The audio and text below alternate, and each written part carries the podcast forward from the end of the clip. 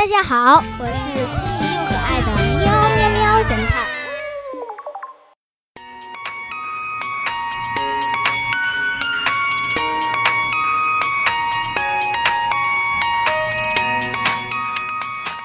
晚上八点，约翰博士报警称，他刚接到一个恐吓电话，要他把一份绝密文件交出来，否则性命难保。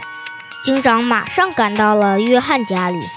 见房间里灯亮着，门却大开。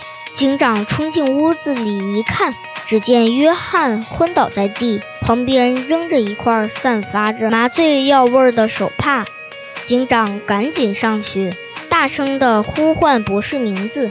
在警长的呼唤之下，约翰博士慢慢地睁开了双眼，本能地摸了摸自己的衣服口袋，失声叫了起来：“完了！”那份绝密文件被人抢走了。警长一听，忙问：“是什么人？什么时候？”约翰看了看手表，说：“大概三十分钟前。我一边看电视，一边吃苹果，听到门铃响了。我以为您来了，不料一开门，我被两个男人用枪顶了回来，开口就问我要那份机密文件。我佯装不知。”他们立刻用手帕捂住我的嘴和鼻子，以后我就什么都不知道了。果然，约翰咬过一半的苹果正滚在电视机下面。警长从电视机下面捡起了那只苹果，瞧了一眼，说：“博士，你别再演戏了。我看是你把绝密文件卖给他们了吧？”约翰一听，脸色变得苍白，无可奈何地招认了。警长是如何凭借一个咬过一半的苹果识破假象的呢？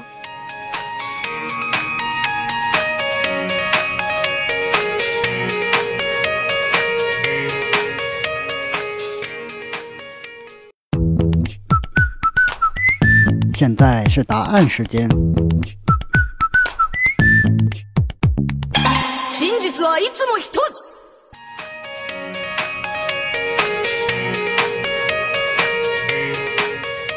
是苹果的颜色帮助警长识破了约翰的诡计。